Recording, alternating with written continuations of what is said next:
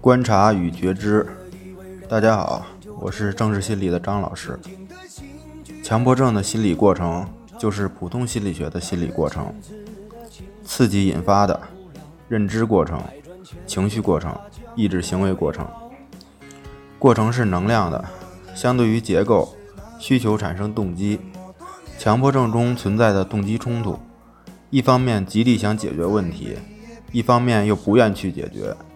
或觉得自己解决不好，所以重复的体验焦虑，陷入重复的行为。重复是自我的防御，因为手一次没洗干净，再洗一次可能就干净了。持续的重复是不成熟的心理防御，我们可以用成熟的心理防御来代替它，即观察觉知，意识到是焦虑困扰我，而不是问题，观察自己的情绪状态。而不参与，焦虑是因为心理冲突，要化解冲突，而不是消除症状。比如脸红、谨慎，都是个人的思维行为特点，人们都是不同的，也都是正常的。事实上，症状、问题是我们自身的一部分。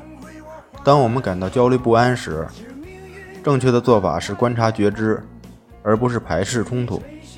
这样的好处就是使自我成长，变得真正强大。